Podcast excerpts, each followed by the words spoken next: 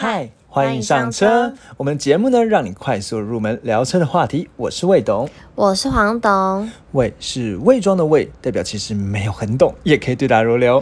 谎是说谎的谎，就算只有机车钥匙，却好像越车无数。黄总，你不要再按那个按钮，等一下按钮会掉漆这样。我们今天这一集呢，来聊环保材质。对，那环保材质不是最容容易让人家讲说，哎，那个按钮啊，什么会有点脱落掉漆啊，或者是脆脆的？前面那个方向盘前面怎么了？怎么了？那个叫什么反光板吗？还是什么那个地方？嗯，仪表台嘛。呃，对对对对对。也会就是好像被阳光照射，然后它就会开始脆化还是怎么样？哦，环保材质对。好，那我们就来聊一个迷思，就是到底也不叫迷思啦，因为说我觉得主要是说来讨论一下关于环保材质，是不是人家都说欧洲车呢才有环保材质的问题？没错，那日本车呢就不会有。对，那就是来看一看，但大家怎么说？然后呢，最后当然我们找一些资料呢，来算是有一个程度的辟谣了。嗯，对。那其实我觉得必须要再讲的是说，这一集呢，我们一样是在我们的 IG。可以，可以搜寻未懂车找到我们啊。但 IG 呢，昨天我们做一个票选，就是说，哎，我们接下来下一集要讲什么东西？嗯，对。然后那时候呢，其实我们放了两个主题啊，一个是放说，哎，台湾呃各县市最常出车祸的地点，然后呢跟大家分享一下一些数据统计，然后那些车祸是什么路口啊？然后再搭配上，原本想说再搭配上我平常每平常未懂每天都在在看一些车祸影片，对，然后呢就跟大家分享。对，然后原本以为这一集这这个计划大家会觉得很喜欢，就没想到呢另外一个计划环保。才值得碾压对，那到最后其实票数，我觉得差的没有到非常多啦。那一个呢是二十三票，然后另外一个是十八票。哦，所以其实环保材质还是多了一些，对。但是我们就想说，那既然大家都那么想听环保材质，我们就先讲。原本想说是趁怎么中秋年假出门之前，如果到各县市玩之后，你可以注意那个路口这样子。对对对，想说大家会不会比较想听这个？就哎，还是环保材质赢哦。对，那没想到就是，那我们就来聊聊环保材。但我觉得有一个可能是因为，可能我们的很多听众他其实可能本身没有车。对，都只都只是跟人家魏董啊、黄董啊装有车这样子，所以他对他那个路口他不重要，因为他不会开。但是跟人家聊一聊这个环保材质，至少肯定要嘴炮一下。对，至少坐在呃，比如说坐在后座的时候说啊，你那个是环保材质什么？你可以讲得出到底环保材质是不是真的？比较不会，比较会坏或什么的，对。那这边呢，其实我觉得在在讲之前呢，那其实好像黄董之前也是常常在听到环保材质一些迷思。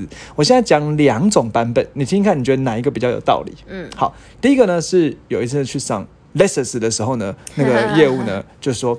啊，其实豪华品牌啊，比如说像那个什么呃宾士啊、B N W 啊这种车哦，那个环保材质哦，它就是用一用，大概五年五年它就会开始掉漆了，可能甚至有时候两三年就掉漆。如果你是在有台湾的可能日光强呃日晒强光的地方，它就很容易这样掉漆脆化，然后呢按钮都会摸起来黏黏的。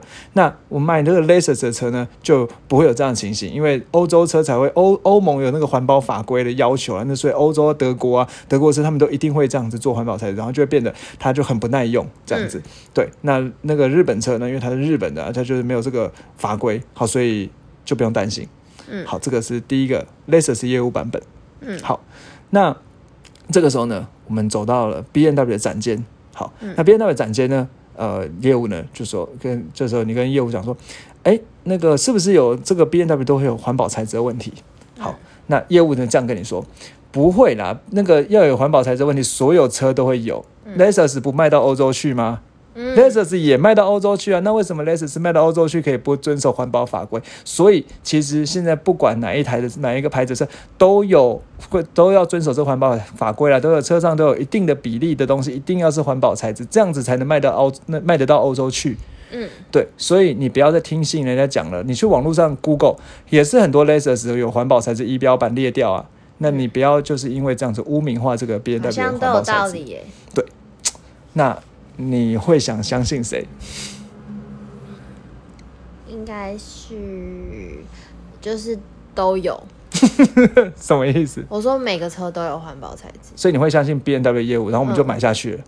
嗯，好，那我觉得这件事情哦是这样讲啦，就是说，其实的确，就是我觉得来就来辟谣一下，到底什么叫做环保法规这件事情。嗯对，所以那环保法规怎么规定？那我觉得我们要了解环保材质之前，我们先去了解那个环保法规啊，不然大家都讲，因为你如果今天直接问业务说，那不然是哪一条环保法规，哪一个环保，它怎么规定？业务含毛对，业务一定讲不出来。那是车上哪个部件有环保材质？嗯，这业务没办法跟你说，它就是都一定有一些了一个比例啦。对对因为我那个时候就这样问 B N W 业务，那是你说是哪个门把环环保材质，还是仪表板环保材质？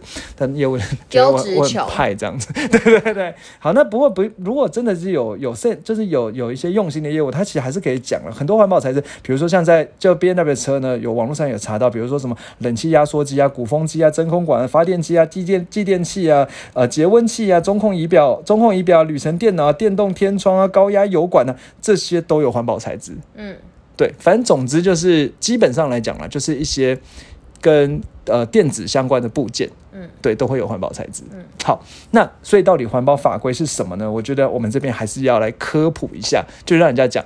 首先，我觉得你要先知道，应该说在讲汽车的环保材质的时候，有一个很跟环保材质很有关系的欧盟的法规，叫做 ROHS。嗯对，那这 O 是小写，R R H S 都是大写这样子。那这个 R O H S 呢，它是呃 restriction of 啊，我怎么突然被念那么标准了？好，ha hazardous substances 的意思。好，那到底是什么意思呢？反正总之呢，就是它要限制一些有毒物质的一个法规，在两千零六年七月一号时候强制实施的。那这个限制这些有毒物质呢，大概有六种有毒物质啊。最早的时候有所谓的铅啊、铬啊、汞啊、六价铬啊，还有什么多溴联苯。多秀、连本迷等等，好，就是说那个在做这，应该说在做一些电子产品的时候，这个 ROHS 哦，很多人会把它跟汽车的环保法规搞混。好，那所以呢，我就你你现在睡着了是不是？没有在思考。好，那这个 ROHS 呢，它基本上是用在一些民生的消费品，比如说什么烘衣机啊、微波炉啊、呃洗衣机啊等等这些消费品，在欧盟呢有一些这种规定，就是简单说就是一些民生电子产品呢，就是不能有这些有毒物质。好，那这是它的所谓的环保法规。那这些有毒物质呢，其实常常会用在一些塑胶的涂层上面。那其中我觉得比较特别是像所谓的六价格哦，它其实就是什么镀铬的那个铬，可能就会用到电镀的材质。嗯，对，那所以就是有这些这些规定。那这个叫做 ROHS，它其实跟我们一般在讲汽车的环保材质很像，但是。会有点差，但是我觉得发现很多网络上什么名嘴啊什么这都会直接用 ROHS 来当做汽车的环保材质的这个标准，但它其实不够精确。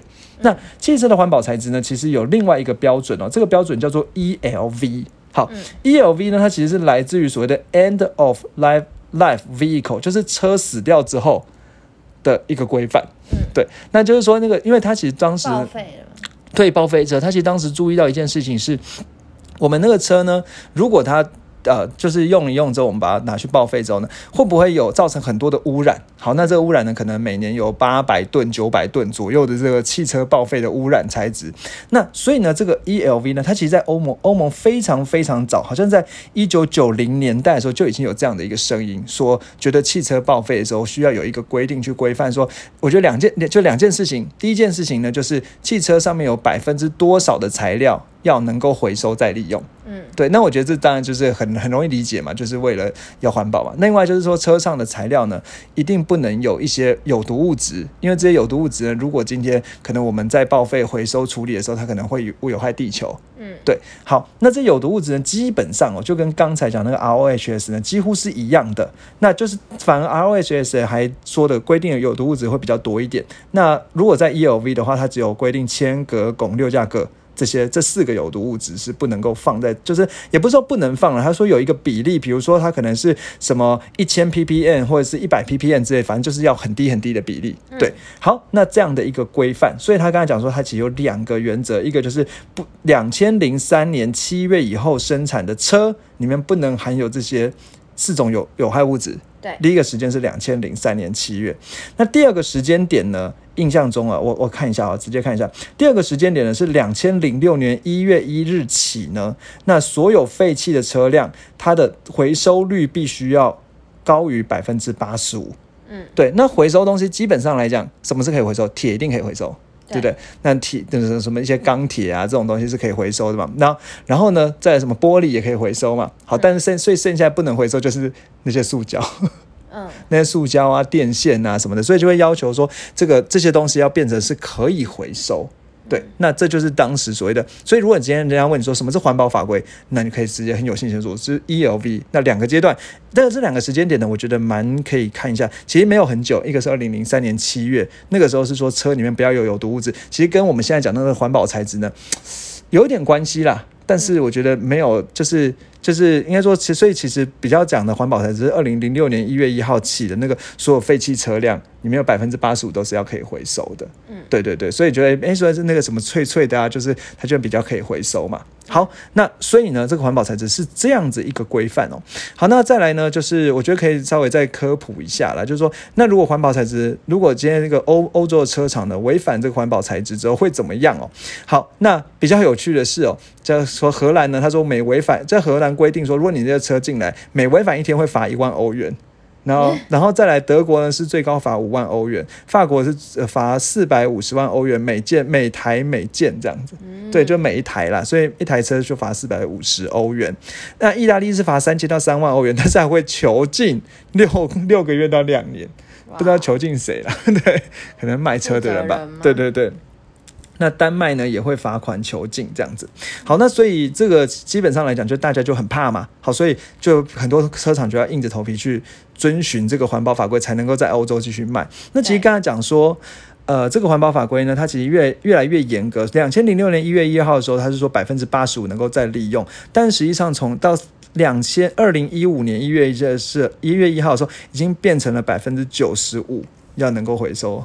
能够再利用高的耶，对，所以那个车其实基本上报废了之后是很多都可以再 reuse，对，重新的利用。好，那这样环保法规这件事情有点懂了哈。好，好，那所以环保法规其实主要是说为了要让车子能够维修，能够重重新再利用哦。好，但是呢，所以这个时候呢，我们就会有几个迷思哦。第一个事情是那个车子。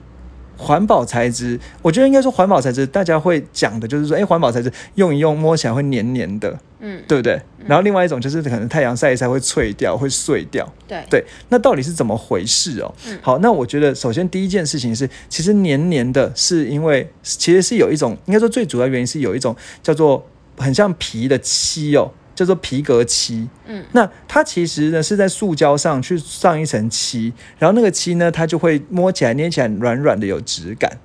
哦，是不是就是我们之前说，就是比较高级的车，它在就是上车的时候，我们看内装就可以在那些地方按一按，对对对，然后就是就是会有点软软，就是那个漆有点厚度，然后呢摸起来有质感。嗯，对，那这个皮革就是因为上了这个漆，对皮革漆呢，它其实就会有一个。呃，因为它里面会有含含有一些胶之类的成分啊，所以呢，它只要晒一晒之后，它就会变得软软的，嗯，对，它就会变得黏黏的。但其实你知道这件事情是，我觉得我相信你，就是不管车环保材质，你会发现说，其实很多的电器用，比如说这些遥控器啊，或者是一些旧的手机，我不知道你有没有这样的经验，就是把它放很久之后拿出来摸，它就会黏黏的。嗯，没有，手机没有。对，遥控器有吗？我记得我以前我家有一个遥控器，原本看起来很有质感，但是放久之后拿出来就会黏黏的。嗯嗯。对对对，然后呢，这种漆哇漆哦，那其实它其实是一种漆啦，所以呃，这基本上来讲，它是因为它是漆，所以人家在修复的时候，只要把那个漆刮掉，嗯，然后它其实因为它是漆啊，所以刮掉重新上漆就好了。哦。对，所以它并不会说就这样子直接爆开。对，那很多人就是直接说，哦，那个黏黏就是环保材质。那但是至于这个环保材质哦，我觉得可以说是因为环保材质会要求说那个漆里面不能有毒。嗯，对，就是应该说，所以是因为环保材质这个规定。然后这个漆就用了环保材质里面许可的漆，然后刚好这个材质就会比较容易脱落吗。对，它就会黏黏的。然后应该说它其实是黏黏的，也对，然后就可以比较容易，因为黏黏用一用的时候就会容易脱落这样子。对，那它就当然它还会好处是比较没有毒，但是它其实是会脱落。但是我觉得这边有一个就是可以思考的点是说，其实主要是因为它上了这个漆，嗯，让你觉得它感觉起来很掉漆，嗯，对。但是其实这跟呃，环保材质没有直接的关系。环保法规的时候，这个漆是用别种比较堵的漆，它就不会脱落。其实我觉得是因为以前没有那么流行用这个漆，所以其实不一定是跟环保法规对不一定有该是说直接有，关因为现在流行用这个漆，，对所以才会造成这样。对，然后摸起来黏黏的，嗯那这会有第一个问题。嗯对，所以摸起来黏，然后其实这个东西不只是在对吧、所以很多电子产品，但是其实因为电子产品都有环保法规，就是 ROHS，所以呃，它就会有这种误认为说它好像很脆弱，因为它已经年年可以掉抠，可以用指甲抠掉漆的这种情况。嗯对，那这是我觉得第一个我们可以去思考的点。那至于说你说这个东西是不是环保材质，其实基基本上来讲，它一定是环保材质，但是它主要是为了要提升内装。所以反过来讲，就是说为什么日系车比较没有这种感觉？原因是因为日日系车不流行用这个漆，嗯，那用了这个漆，加上这个漆有环保材质，所以你会觉得它黏黏的。嗯，对，那只是因为日系车，你看 Toyota 很多那个，就它就是硬硬的嘛，就是它整个漆摸起来不会有一种呃细，就是它它就是这个很塑胶感。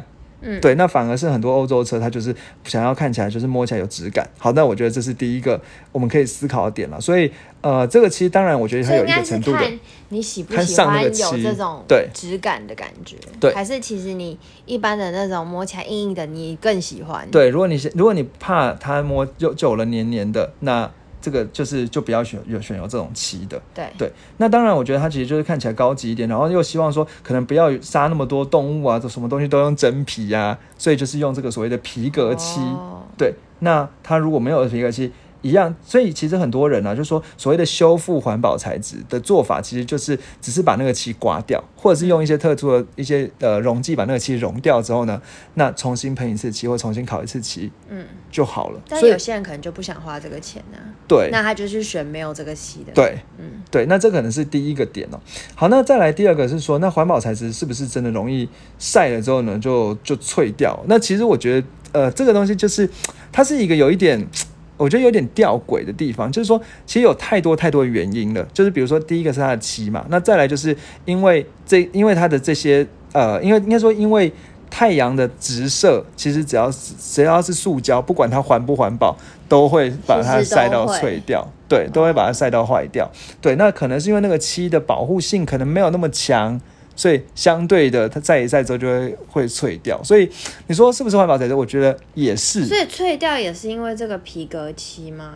脆掉不一定是因为皮革漆，但是有，我觉得应该说，我觉得有可能是因为说我们在当时，我应该说，我觉得，我觉得这边我想要讲一个点，这个点就是说，因为当时欧洲在推环保材质的时候，应该说欧盟强制规定要环保材质之后，那些欧洲车厂要赶快上，嗯，那赶快上呢，会有一个问题就是它没有办法做这么完整的测试。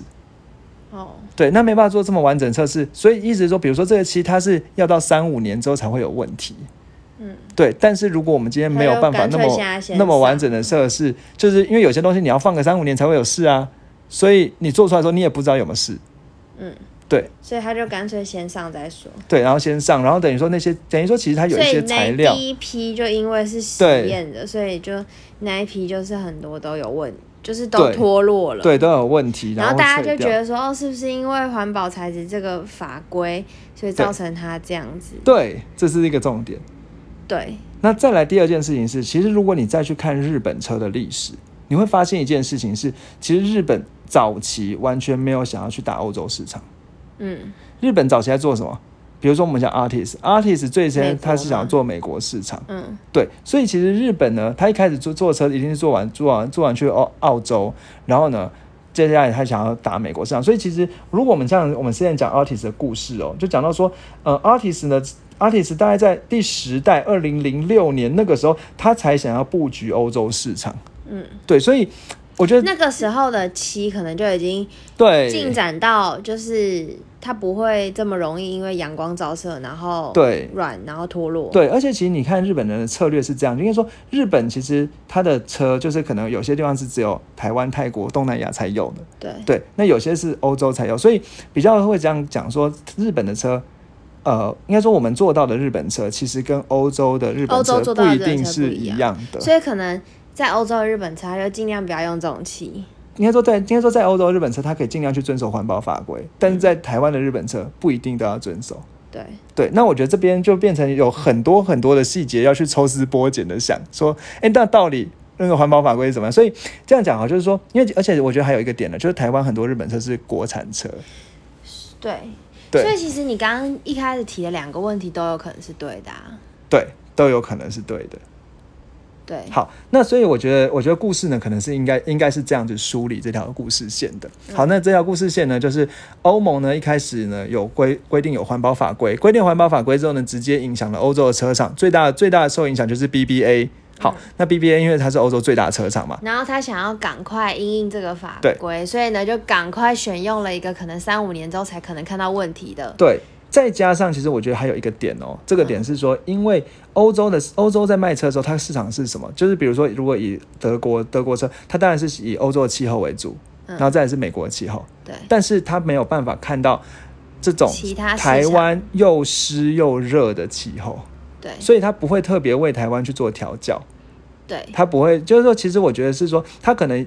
有调教，就是他可能会去做，比如应该说，比如说像他要做美国，他可能会在美国内华达州的沙漠嗯。去做曝晒，或者是在有一些极端的气候去给他很热很热的晒，好，或者是说可能到很冷的地方去看极地的情呃情况，那个车呃气呃它才知道会脆掉啊就是很难去顾全每个市场对，。但是他其实说真的，他真的不用去管台湾市场，或者是不用去管东南亚市场，因为这个市场对他来讲并不是主流市场，哦，所以他其实不 care 这个市场。那等到什么？等到大概二零零五年左右的时候，他可能开始要顾顾亚洲市场，主要原因是因为中国是很大的市场，嗯，所以他才会开始考虑说，哎，怎么样去避免这个环保材质的问题。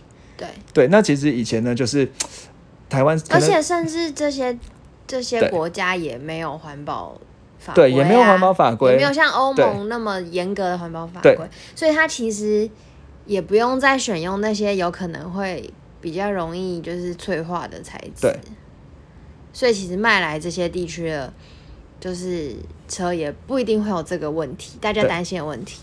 对，嗯好，所以我刚才讲时间线，就是一开始欧盟有环保法规之后，他其实只在意欧盟怎么了？为什么是这样？没有没有为什么这表情？没有，你继续讲。怎么怎么了？你说我鬼打墙是？没有没有，好，就是他他其实欧盟时间线嘛，二零零六年之前要怎样怎样怎样嘛，所以 怎么了？所以他那个时候呢就开始去做。那他主要看的就是欧洲跟美国的市场。关于这种台湾、东南亚市场呢，并不是他主流会想要推的市场。那当然，到二零零五年之后呢，中国市场可能他们会在意，对。但是其实，在二零零五年之前，中国市场其实并没有销售这么好。那欧洲市场，他已经先这样做之后，他就让台湾人留下了一个欧洲车到台湾。受到天气又热又湿的时候，它就会环保材质就大爆炸的这样的一个印象。那接下来呢，日本车进了欧洲市场的时候，因为它其实日本车更深耕在台湾跟呃在东南亚跟美国的地方，嗯，对，所以日本车深耕在，而且日本车还有在中中东东中东这种地方，所以日本车在东南亚、美国这种地方呢，已经习惯了。那所以才从日本呢，它所以它当时在研发环保材质，本来就会去考虑到这种台湾的气候。嗯对，那再来就是进进到，所以这之后进到欧洲去，那所以最后一个点呢、就是说到底环保材质容不容易烂掉？我觉得这件事情是说，它会随着时代的演变，嗯那越来越不容易烂掉。对对，越来越不会那样脆脆烂掉。那只是说日本可能先考虑到，所以在这个部分呢，就比较没有那么容，比没有应该说欧洲一开始在做的时候，他已经先烂掉，烂给台湾人看了，然后就有个就是印象，对，对。然后就觉得说欧洲车都会烂掉，但日本人呢，然后我相信一些就是日系车的车厂就喜欢抓着这点来讲，对，就是说，哎，欧洲车都会烂掉，对，然后就跟你的之前那个旧的印象就结合在一起，，对，然后就根深蒂固的相信。然。后就觉得说，哦，那个环保材质都会烂掉，但其实我们现在的感觉就是，像我们刚刚讲的，就是其实一定是会随着时代演进，对然后会越来越进步，对就是环保材质脆化这个问题会越来越被解决，一定会有新的科技，对，然后让它就是既符合环保的法规，然对后又不会烂掉对对 就不会烂掉。对，那所以接下来就是就是说，所以你去思考说，那像刚才讲说，哎，那 Lexus 它也也有环保材质啊，因为它其实也要环保材质才能推到欧洲去。只是说在推的时候呢，那当时其实已经是比较成熟的技术了，但是其实，在早期的 Lexus 呢，也还是会在欧洲，应该说在台湾也还是会有遇到一些环保材质烂掉的问题。嗯，对，所以最后只应该说，所以我觉得必须要讲的是，其实这种环保材质呢，到底是不是欧洲车比较容易烂掉？只能说早期的欧洲车一定是。因我觉得我主要原因是因为他比较没有在考虑台湾的这种市场，对，所以他就没有考虑到台湾这种又湿又热的情形，就比较容易大爆炸。嗯，对。但是因为现在其实欧洲车在亚洲市场也应该说也也会认为亚洲市场是一个非常重要的市场。对，那其实不只是台，不只是台湾嘛，比如说像中国啊，或东南亚啊，什么呃泰国啊、马来西亚啊这些地方，其实都是欧洲车也会想要去深入的地方。对，所以现在的消费者买现在产的。欧洲车其实不太用担心这个部分，对，那只是比较担心应该是中古车吧。如果刚刚买到那个年代的，对对对对对，黄总说没错。所以可能就是如果你今天买一个什么二零零五年左右的车，那真的是最环保才是最大爆炸的时候。对，那如果说这样，所以这样讲，我觉得是不是有？你觉得是不是有有一点解惑这个环保材质的点呢？对啊，不知道我们这个观点大家觉得怎么样？对，那最后讲说，哎，如果环保，如果今天我的车是环保，所以我觉得说你在挑车的时候，可能更在意的是说，哎，它那个漆，它是不是那种呃，就是皮质的漆？就是那个皮质的漆，的确就是尽量不要让它去晒太阳。对，那个晒了太阳之后，它的确是有可能会变软。但是我就我了解啊，其实你可以问一下业务啊。嗯。在一开始试乘的时候，对，说这是真皮还是皮质的漆这样子。对啊，然后这个皮质的漆，听说好像以前有比较担心会黏黏的黏黏问题，那现在嘞，对，他就跟你讲说都会黏黏的了。那你就不要考虑，就去跑去 Lexus。因为说你你如果在意这个，那那那我觉得的的确有可能它会黏黏，但是其实我觉得，所以说还是跟你用车习惯很有关系啊。因为比如说，如果你平常是有一个地下车库的，那车不会一直直接遭受到太阳长期的曝晒。那基本上来讲，我觉得用个五年、十年是大概可能可以用到十年左右。对，那是网友的资讯了。对，那如果说今天是可能会长期曝晒的话，那的确就有可能会黏黏的的这种情。但是黏黏的呢，其实也不会去影响到它的安全性。那主要就是你去把它，对，就是美观嘛。所以你去外面整理一下是可以把它处理掉的。嗯，对。好，那这个坏了怎么办？那其实网络上有一些 DIY 的做法哦，它其实是我觉得蛮有趣的。这么 DIY？对，它是拿那个。呃，呃钛白粉吗？对他，他是拿了一个钛，因为这。这是什么？对啊，这是哦，苏打对小苏打粉，他拿那个小苏苏打粉，然后沾水啊，放在呃湿的抹布上，然后去擦它。擦完之后呢，其实它是可以恢复到原本的样子。但如果你今天不想要那么哈扣的话，就是可以交给外面车厂去做整理啦。嗯，对。那如果说那些按按键啊什么，就可能会换，因为甚至有一些，因为是甚至什么某宝啊什么之类的，就是那个车就是应该说都会有那些按键的替换品。就是你可以直接去买，然后来替换，对，然后甚至网络就是就是你可以直接找到，因为基本上如果你今天是 BBA 的车，那个中国有超多这种替换品，那你可以去换成那个没那么环保的 的那个按的的开关这样子。好，那最后一件事情是，我话说有一天呢，就是跟我跟一个算是蛮懂车的一个人在做聊在聊天，然后那个人就说，你知道欧洲车有什么通病吗？好，然后呢，这时候我就说。呃，是，比如说柴油车比较容易积碳吗？他说不是，是欧洲车呢，就是所谓的 BBA 双 B 啦，双 B 啊，比较比较转欧洲车双 B，双 B 通病呢，是它开开一开之后，它车就会漏，那个引擎下面就会漏油。嗯，对。那我就说，哎，为什么会这样子？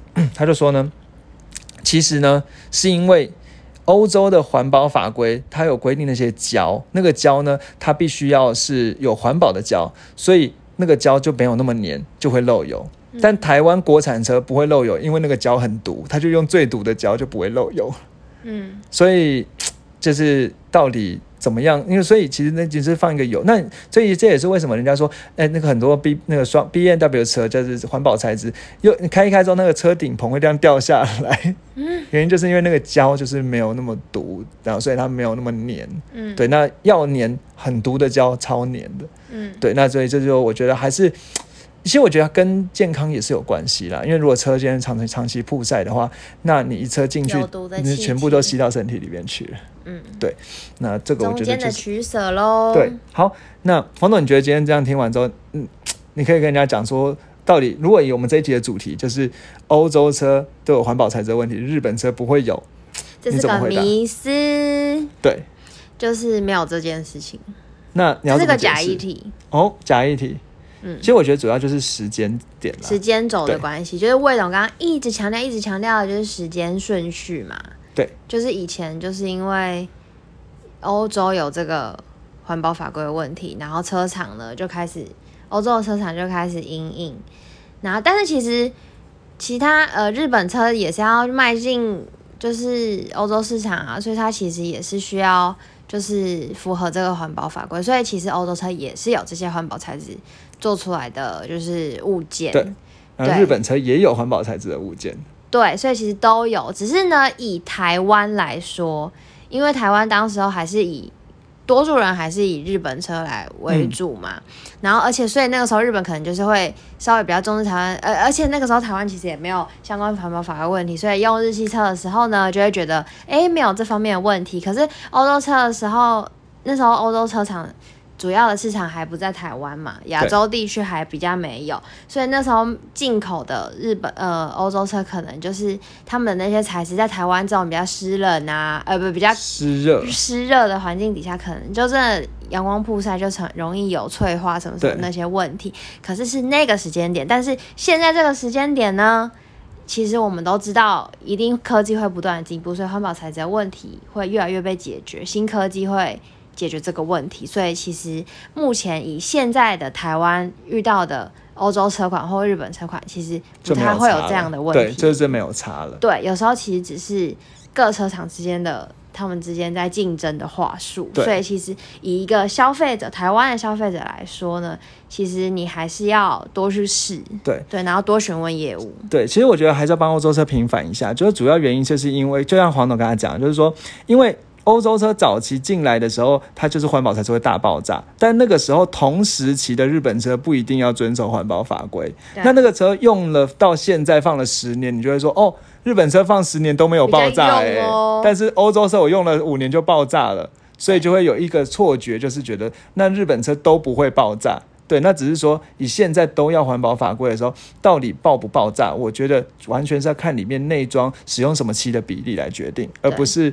因为环保材质，日本车就比较少，欧洲车就比较多。对对，是有这种多个原因交织在一起。对，好，我们今天节目就到这里。嗯，好，最后三件事情来跟大家，这第一个就是让跟人家聊环保材质的时候，你应该可以更有自信了。对，把这时间线抓出来，那追追看，看看人家能不能反驳你。对对，因为我觉得这个还是非常多人有疑问的环保材质的部分。就连我们自己的亲属都也很喜欢问这个问题，所以我们其实今天也是借由这一集，我们一定自己也要把它理清。然后，对对对，这个真的是太可以跟人家。而且很多长辈就说，你就是买 Toyota 买 Lexus，不要去考虑什么双 B。对，然后我们就很多问号，就是为什么为什么一定要买这些？然后最常被拿出来的就是因为环保材质啊。对对，但你今天就可以跟他就可以跟他说明分析一下。对对。那第二个呢，就是可以搜寻我们的 IG，可以搜寻未懂车呢，来找到我们，然后跟我们互动，然后我们可以一起来决定，或者是我们会预告下一集讲什么。没错，那也有时候会有一些猜车的活动。对对对，或者是我看到一些跟车有关的资讯，我会放在 I 那个 IG 的线动，跟大家去互动，这样子玩呐。对，那最后一件事情我不好意思说了，就是你看我们这集准备的这么认真，最后还要我来帮大家总结 这个。Podcast 超辛苦的是，五星该刷起来了吧？好，谢谢大家，拜拜。